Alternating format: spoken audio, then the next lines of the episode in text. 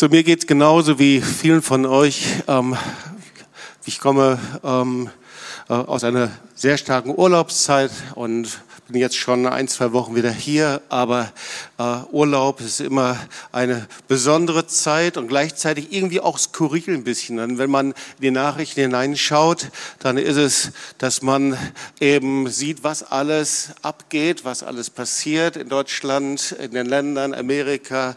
Äh, Covid-19 beschäftigt uns nach wie vor und ähm, natürlich auch ähm, all die Folgen davon.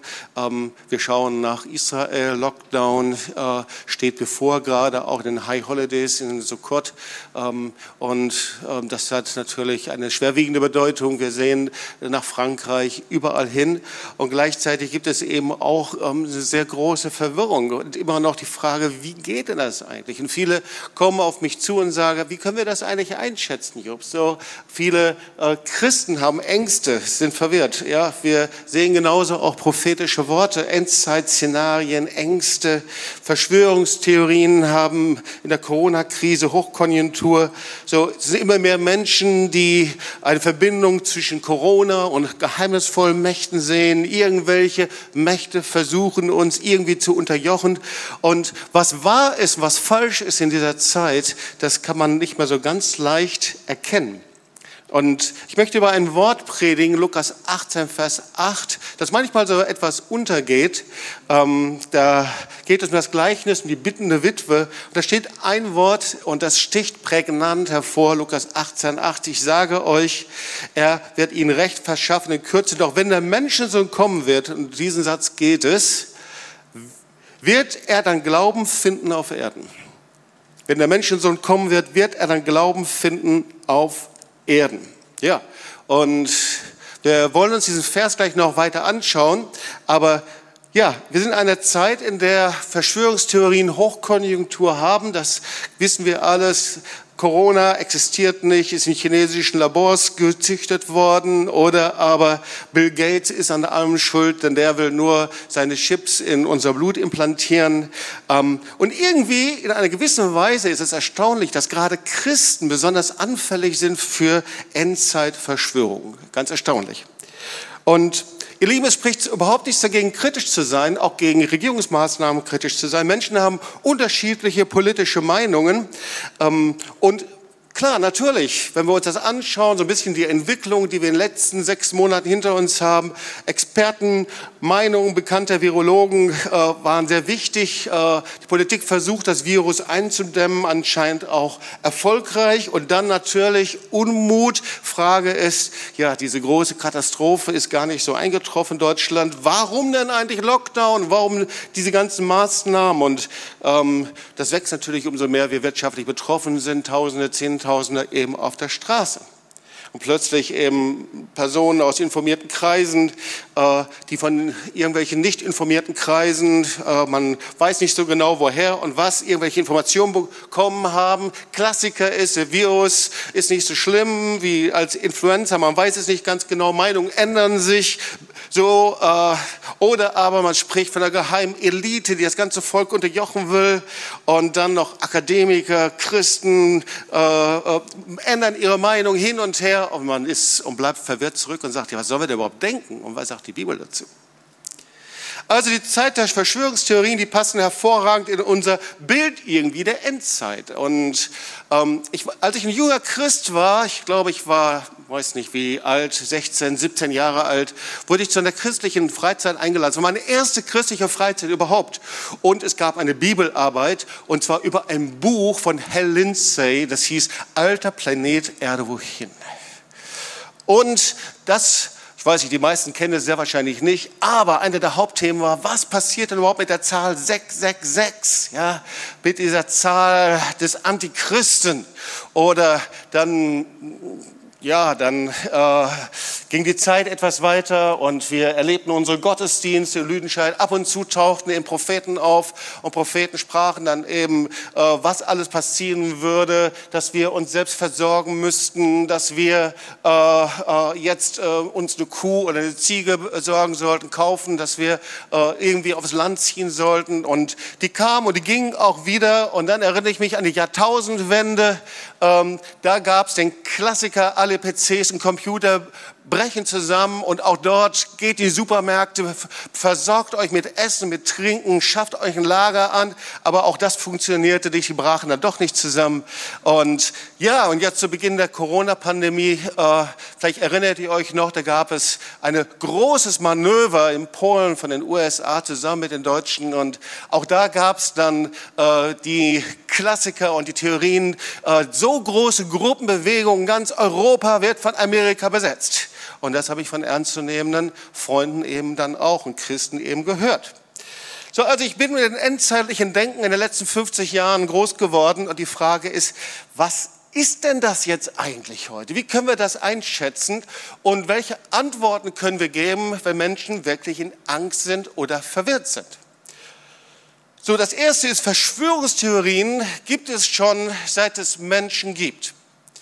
Und wenn wir mal zurückschauen, Verschwörungstheorien, viele kennt ihr, die Ritualmordlegende. Da wurde behauptet, Juden hätten christliches Kind erführt, um es Pessach in einem geheimen Ritual zu ermorden. Übrigens, auch diese äh, Verschwörungstheorie taucht in der heutigen Zeit im modernen Gewand wieder auf. Brunnenvergiftungsverschwörungstheorie wurde ihnen vorgeworfen, Juden natürlich auch wieder, dass sie öffentliche Brunnen vergiftet und die Seuche verursacht hätte. Auch das gibt es in neuester Zeit wieder, ist wieder aufgetaucht. Dann die Verschwörungstheorie des Weltjudentums. Juden wollen angeblich die Weltherrschaft an sich reißen. Auch das ist jetzt in anderer Form, wenn man dafür jetzt Rothschild einsetzt oder wen auch immer, ist wieder zu sehen. Oder aber eine ganz Hammer coole Verschwörungstheorie, und zwar, dass die Kondensstreifen am Himmel überall, dass sie irgendwelche Gifte enthalten, die sich langsam auf die Erde heruntersenken und was mit uns machen, was wir nicht machen wollen. Oder aber die Verschwörungstheorie der Mondlandungen zwischen 1969 und 1972 durch die NASA, die haben angeblich ja nie stattgefunden und die wurden uns vorgetäuscht. Oder aber die Theorie der neuen Weltordnung, auch das geheime Gesellschaften versuchen, die Weltherrschaft an sich zu reißen. Und dann natürlich sind wir jetzt schon bei Covid-19. Ihr Lieben, ich habe euch nur so ein ganz, ganz paar genannt. Ich hätte äh, bestimmt noch mal 10, 15 weiter sagen können. Also Vielzahl von Verschwörungstheorien, Falschinformationen, was alles passiert. Aber letztendlich geht es irgendwie immer auf die jüdische Weltverschwörung zurück oder aber auf eine irgendeine Weltordnung, irgendwelche geheimen Mächte, die sich zusammen äh, rauben, glauben. Genau. Auf jeden Fall auf den ähm, Demonstrationen sieht man manchmal auch ein Zeichen, äh, Kuh heißt das, ja. Ähm, so, vielleicht hast du gedacht, was heißt denn das eigentlich? Das heißt nicht Quatsch oder das heißt auch nicht Quark oder das heißt nicht irgendwas, sondern es steht für eine Bewegung, die QAnon-Bewegung.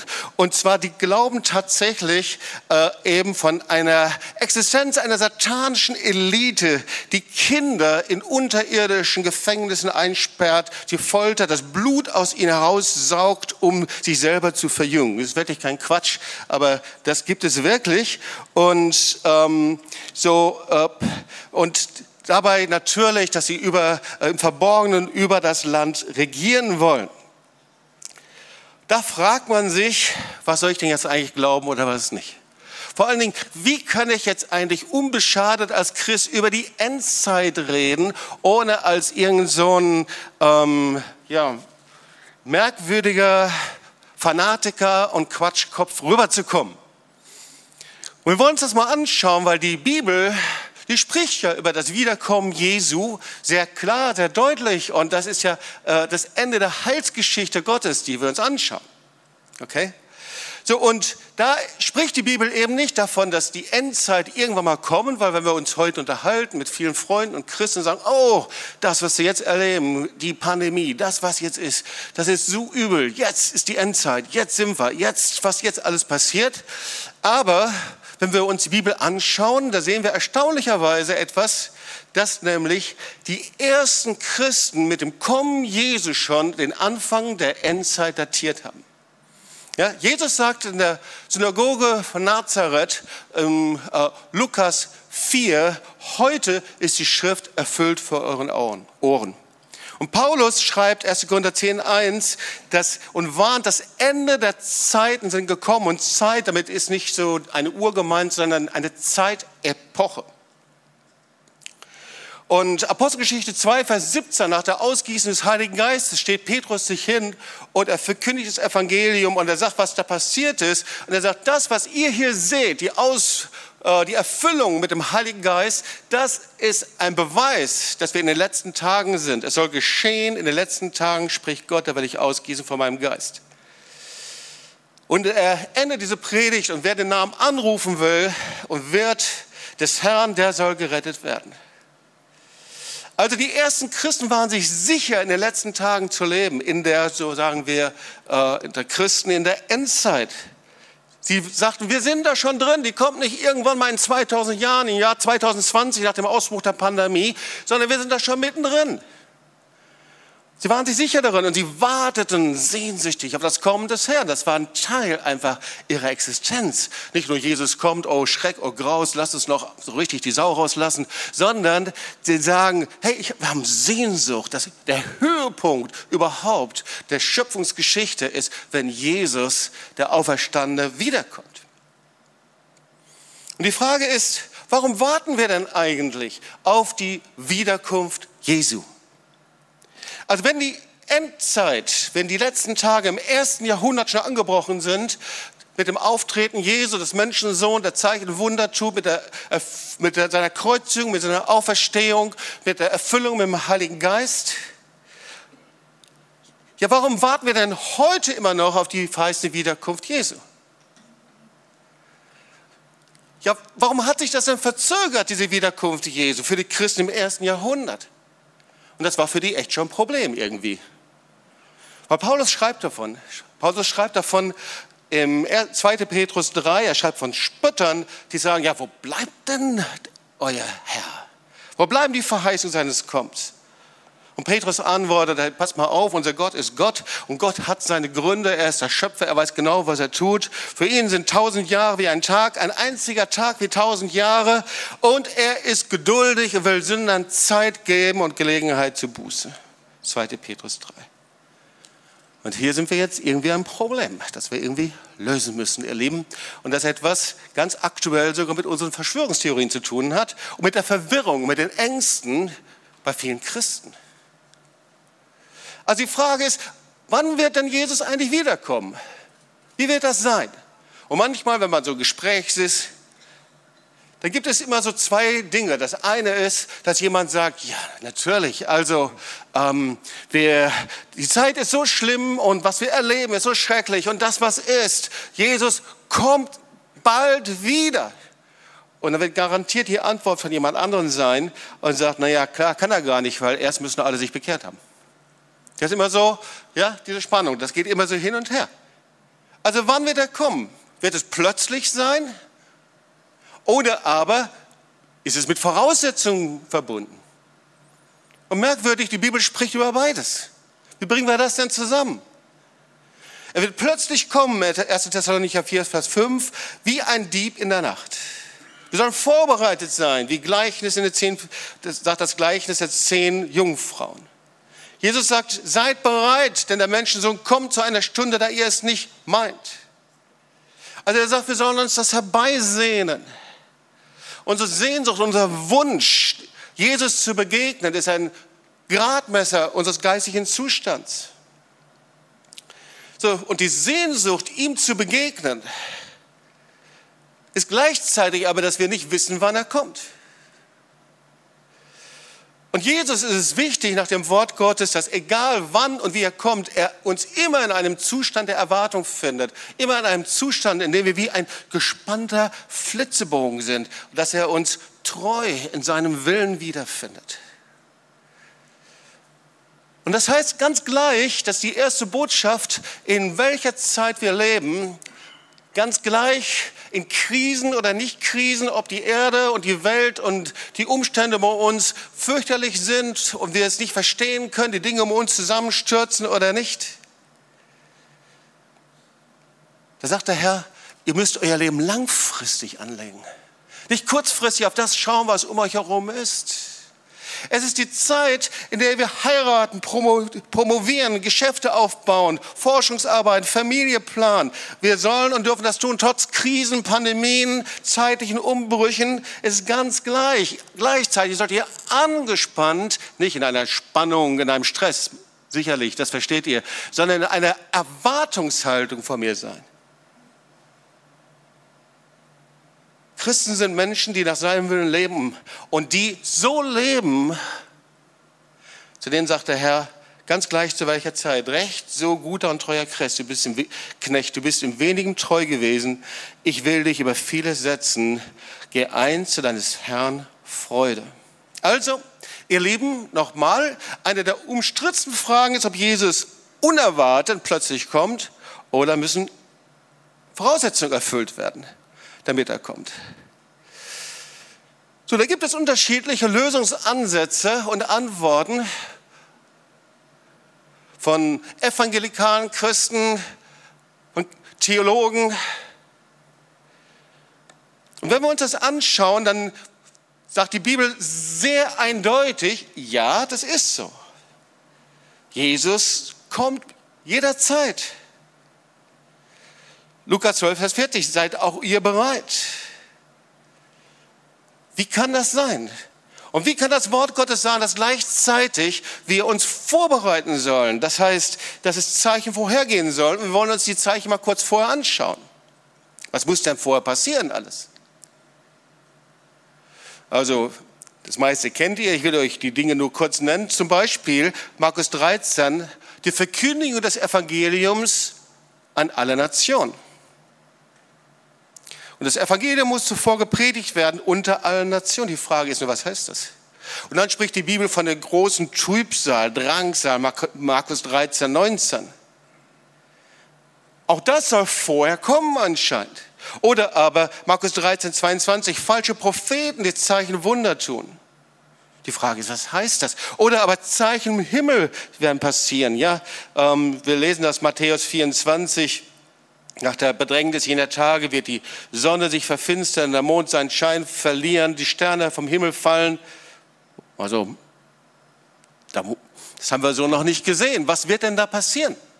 Oder aber da steht auch etwas, 2 Thessalonicher 2, Vers 3, und das wird sehr oft in der heutigen Zeit eben auch zitiert und erwartet, das Kommen des Menschen der Sünde, des sogenannten Antichristen, der ein globales Wirtschaftssystem aufbaut, Menschen verführt, Christen verfolgt. Da ist es dann verbunden mit diesem Zeichen äh, äh, auf dem Arm und dem äh, Zeichen der 666 und so weiter. Was heißt denn das?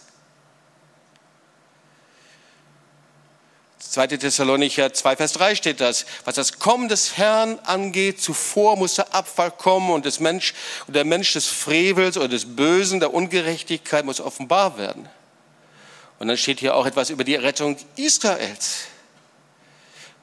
Auch das soll anscheinend passieren, aber die Frage ist, was heißt das? Römer 11, Vers 25. Wenn das geschehen ist, wird ganz Israel gerettet, so wie es in der Heiligen Schrift heißt, sagt Paulus, aus Zion wird der Retter kommen, er wird die Nachkommen Jakobs von ihrer Gottlosigkeit befreien. Also die Frage ist, ist das schon geschehen oder wird das geschehen? Steht da noch was aus?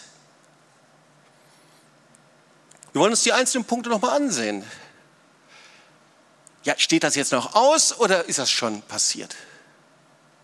Die Verkündigung des Evangeliums an alle Nationen. So während meines Studiums, da hatte ich die Freude, unter äh, Missionstheologen Peter Bayerhaus, manche kennen den Namen, äh, eine Arbeit zu schreiben über Zinsendorf. Und Niklaus Graf von Zinsendorf, Gründer des Pietismus hier, von den Herrenhutern. Und seine Missionstheologie war darauf ausgelegt, dass es in jeder Nation nur Erstlinge gibt. Das heißt, er war davon überzeugt, dass in jeder Nation sich nur einer bekehren wird, dass das Wort sich erfüllen würde, dass dann die, alle Nationen äh, das Evangelium empfangen haben.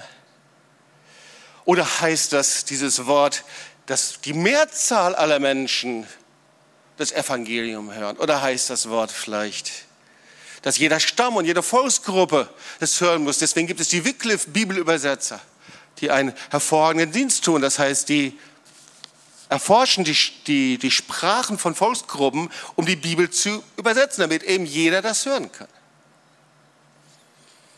Oder aber was ist mit der großen Trübsal und Drangsal? Steht das noch vor, ein, ein, eine riesen Leidenszeit? Oder ist damit vielleicht gemeint, dass die Urchristen eigentlich viel näher an die Belagerung Jerusalems gedacht haben und die Zerstörung Jerusalems, die 70 nach Christus passierte?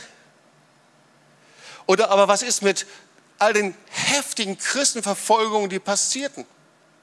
Menschen, Pogrome, die umgebracht worden sind. War das darauf bezogen oder liegt das noch in der Zukunft? Oder aber falsche Propheten, die Zeichen und Wunder tun. Du kannst jeden mal fragen und nach Lateinamerika gehen oder mal nach äh, Afrika oder auch hier bis hin äh, zum Zauberer Elimas in der Apostelgeschichte. Gab es schon immer. Oder die Zeichen am Himmel, so, wir haben uns in den letzten Jahren mit den sogenannten Blutmonden beschäftigt. Und diese Konstellation, die hier genannt werden, wir, wir wissen auf einmal, wie schnell sowas passieren kann. Oder die Errettung Israels. Ja, gibt es irgendwann mal eine, eine große Erweckung in Israel? Evangelisten kommen dahin, auf einmal bekehren sich alle, die Stadien sind voll. Oder das ist vielleicht ganz anders, wie eine Decke, die von den Augen weggezogen wird. Oder aber Wiederkommen des Messias, worauf unsere jüdischen Freunde warten, zur Rettung und zur Heil von jedem. Oder wie ist das jetzt hier mit dem Antichristen, dem Mensch der Sünde, worüber Paulus in 2. Thessalonicher 2, 1 bis 10 spricht? Man versuchte ihn im Laufe der Geschichte immer wieder zu identifizieren und da sagt man, naja, klar, das war der Nero. Ähm, unter ihm litten die Christen in besonderen Art und Weise natürlich. War schwere Christenverfolgung oder aber in jüngerer Zeit Stalin oder Hitler wurden als Antichristen bezeichnet. Und Johannes spricht sogar vom Geist des Antichristen, 1. Johannes 1, Vers 4. Aber sehr wahrscheinlich erscheint noch mal etwas ganz anderes.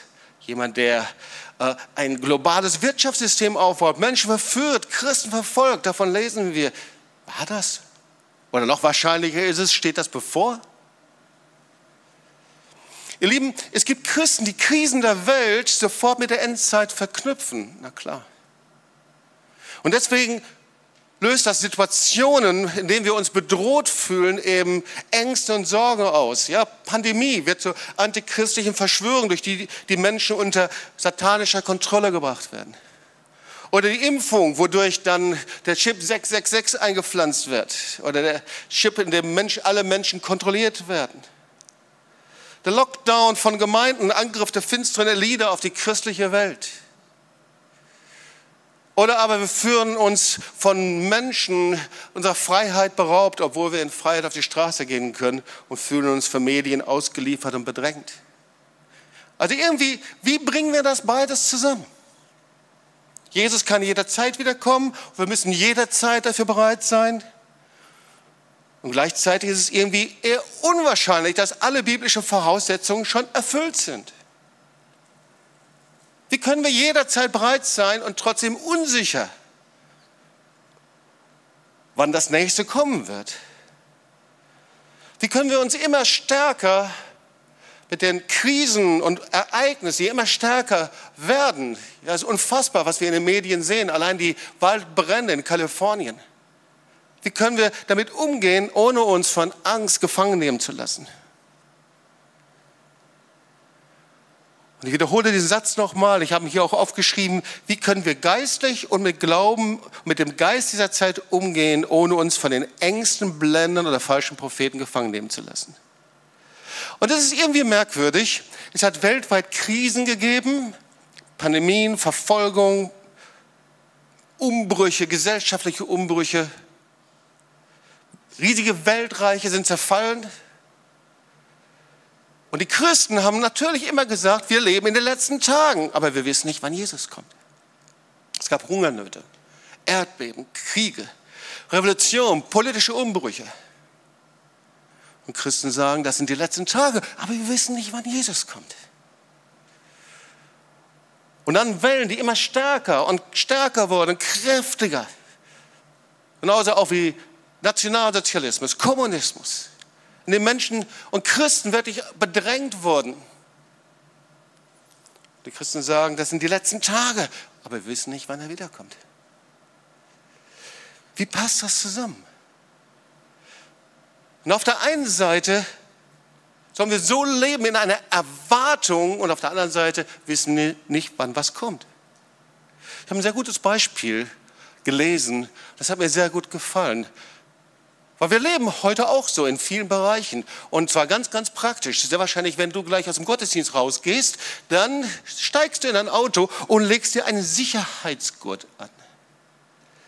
So jemand, der sich einen Sicherheitsgurt anlegt, der bereitet sich ständig und jeden Tag auf etwas vor, von dem er nicht weiß, ob es in Zukunft kommt. Und genau so sagt das Wort Gottes und spricht.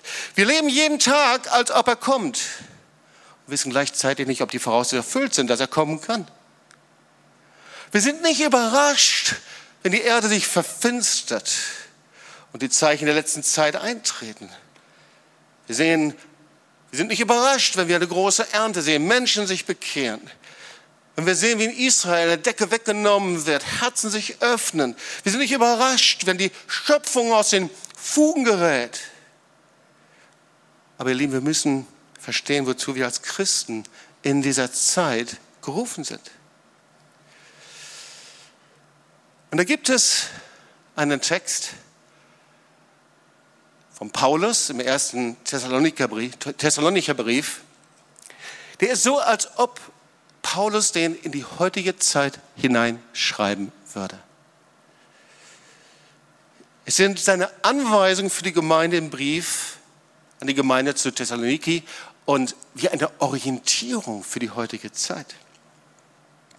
Es ist wie ein Rezept gegen jede Täuschung und gegen jede Angst. Und ich möchte dir im letzten Teil der Predigt einfach diese Text einige Verse vorlesen und dann wirst du sehen, was ich meine. Also wir starten 1. Thessaloniker 5, Vers 2. Da schreibt er, ihr wisst selbst ganz genau, dass der Tag, an dem der Herr kommt, so unerwartet eintreffen wird wie ein Dieb in der Nacht. Und dann schreibt er, wenn sich die Leute in Sicherheit wiegen und sagen werden, überall ist Ruhe und Frieden, also die erste Voraussetzung, dass er kommt, die Menschen wiegen sich in Ruhe und Sicherheit, in Frieden und Sicherheit. Dann wird das Ende plötzlich sie überfallen wie das Wehen einer schwangeren Frau. Es wird für niemanden mehr einen Ausweg aus dem Verderben geben. Also die erste Voraussetzung, Menschen wiegen sich in Frieden und Sicherheit. Die zweite Tatsache, dann schreibt er etwas ganz Erstaunliches. Und du kannst deinen Namen einsetzen, ich setze meinen Namen ein. Doch ihr, liebe Brüder und Schwestern, ihr lebt ja nicht in der Finsternis also kann euch der Tag, an dem der Herr kommt, auch nicht wie ein Dieb in der Nacht überraschen. Das kann nicht einfach kommen und über euch herkommen, mit euch machen, was ihr wollt. Nein, ihr alle lebt im Licht. Ihr gehört zum hellen Tag und nicht zur Nacht mit ihrer Finsternis. Also, der Tag des Herrn kommt plötzlich. Das zweite ist, da Ihr seid Kinder des Lichts, also ihr könnt nicht überrascht werden. Und dann die erste Folgerung. Was heißt das für uns? Und dann schreibt er weiter in Vers 6, darum lasst uns nicht schlafen wie die anderen. Offensichtlich gab es einige, die sich innerlich verschlossen hatten, sich zugemacht oder geschlafen haben, keine Ahnung, wie das aussah. Es geht nicht um das Schlafen, ähm, die Ruhe in der Nacht, sondern hier geht es um einen geistlichen, geistlichen Schlaf. Und da steht also, erste Folge, bleibt hellwach und nüchtern. Übrigens nüchtern, das heißt besonnen, in richtiger Verfassung im Tempel anzubeten. Es wurde früher oft dieses Wort Nüchternheit verwendet, gerade auch wenn es um die Kraft und die Salbung des Heiligen Geistes geht. Aber es geht noch viel mehr hier darum, in der richtigen Verfassung zu sein. Das heißt, in jedem Bereich unseres Lebens unter der Herrschaft des lebendigen Gottes zu sein. Also bleibt hellwach, nüchtern, seid nüchtern, sagt er nochmal, zweite Folgerung, einige Verse weiter. Und zwar, wir aber, die Kinder des Tages sind, wollen nüchtern sein. Und jetzt, was müssen wir? Wie sollen wir leben in dieser Zeit? Und er sagt, seid angetan mit dem Panzer des Glaubens, mit dem Brustpanzer des Glaubens und der Liebe. Und mit dem Helm der Hoffnung auf das Heil. Also nicht mit so einem Aluhelm, sondern mit dem Helm der Hoffnung. Denn Gott hat uns nicht bestimmt zum Zorn, sondern dazu die Seligkeit zu besitzen durch unseren Herrn Jesus Christus. Also, ist die zweite Folgerung was ihr machen könnt. Und wenn ihr wach sein sollt, ihr seid Kinder des Lichts. Und wenn ihr wach lebt und aufmerksam in der richtigen Art und Weise, lasst euch nicht ängstigen, sondern lasst euch hineinbringen in eine Lebensweise, in der ihr mit Glaube und Liebe und den Helm der Hoffnung angetan seid. Und dann, sagt er weiter, dritte Folge, lebt im Gegensatz zum Zeitgeist in einem völlig anderen Geist. Und ich glaube, dass wir das Wort genauso empfangen können für heute. Das erste ist 1. Thessalonicher 5, Vers 12 und 13. Und ihr Lieben, der Hintergrund ist, wenn ich mir anschaue, wie gerade in Deutschland, deutschsprachigen Raum, aber auch Amerika, in vielen anderen Bereichen, in welcher inneren Haltung, manchmal Hass sogar gegenüber Gemeinden, gegenüber Kirchen, gegenüber Pfarrern, gegenüber Pastoren damit umgegangen wird. Und hier steht was ganz anderes. Wir bitten euch darum, all die anzuerkennen, die sich für euch einsetzen. Der Herr hat ihnen die Leitung eurer Gemeinde anvertraut und sie bewahren euch vor falschen Wege. Für ihre Mühe sollt ihr sie lieben, besonders achten, anstatt Geringschätzung, Wertschätzung. Übrigens, das kannst du auch für deinen Arbeitsplatz einsetzen. Das kannst du auch einsetzen für deine Familie. Das kannst du auch einsetzen in deinen persönlichen Beziehungen. Das zweite ist, anstatt Egoismus und Ellbogen gebrauchen, da sagt keiner von euch soll Böses mit Bösem vergelten. Bemüht euch vielmehr darum, einander, wie auch allen anderen Menschen Gutes zu tun. Anstatt Egoismus und Ellbogen gebrauchen, diene anderen und segne sie. Und anstatt Sorge und Angst, schreibt er, lebt anders in einem anderen Geist in, der, in, der, in dieser Zeit. Freut euch zu jeder Zeit, hört niemals auf zu beten, dank Gott gleich, wie eure Lebensumstände auch sein mögen. All das erwartet Gott von euch, weil ihr mit Jesus Christus verbunden seid, so wird es auch euch möglich sein. Das sind die Punkte. Er sagt, lebt in einem anderen Lebensstil in dieser Zeit. Ja, wir leben in einer Zeit des Umbruchs und der Verwerfung. Ja, wir leben in einer Zeit von Destabilisierung, Wirtschaft und demokratischen Ordnungen. Ja, in einer Zeit der Entchristlichung, Säkularisierung. Ja, wir leben in einer Zeit, in der das Evangelium verwässert wird. Wir leben in einer Zeit von Zorn, Angst und Unglaube, aber wir leben auch, sagt das Wort Gottes, in einer Zeit der Täuschung. Die Frage ist, was ist wahr heutzutage? Was ist nicht mehr so wahr? Und dann spricht er, und wegen der Zeit kann ich da jetzt nicht weitergehen, aber ihr könnt es euch zu Hause durchlesen. Der Thessaloniker Brief im zweiten Kapitel gibt eine klare Antwort. Die Frage ist, was gelten Expertenmeinungen heute? Wie gehen wir damit um, wenn Pfarrer, Pastoren, Kirchengemeinden keinen Glauben, keine Hoffnung mehr vermitteln können? Und dann sagt Paulus, 2. Thessalonicher 2,1, was aber das Kommen unseres Herrn Jesus angeht, so bitten wir, dass ihr nicht schnell wankend werdet und euch nicht erschrecken lasst. Das passt doch in unsere Zeit heute hinein, oder? Lasst euch nicht erschrecken, werdet nicht wanken in eurem Glauben. Es ist eine Zeit der Täuschung, ja. Und dann kommt er zum Punkt, und damit beende ich hier die Predigt auch. So steht nun fest, und das ist der Rat an die Thessaloniker in einer Zeit zunehmender antichristlicher Verfinsterung. So steht und fest und haltet euch an die Überlieferungen, in denen durch uns unterwiesen seid, es sei durch Wort oder Brief von uns. Er sagt, bekehrt euch zum Wort Gottes. Ihr habt eine Orientierung. Ihr habt etwas, worin der Herr euch leiten wird, Weil der Glaube kommt aus dem Wort Gottes. Und in dieser Zeit wirst du entweder Glauben verlieren oder aber du wirst Glauben gewinnen. Wenn du das Wort Gottes nimmst und dich neu zuwendest zum Wort Gottes, wird dein Glauben stärker und stärker werden. Und du wirst Orientierung haben und Licht auf deinem Weg. Wenn du aber das Wort Gottes nur zu einer wissenschaftlichen Quelle mutieren lässt, wird dein Glaube weniger werden und du wirst wenig Orientierung haben. Wenn wir uns vom Wort Gottes entfernen, dann werden wir leicht zur Beute endzeitlicher Verschwörungstheorien.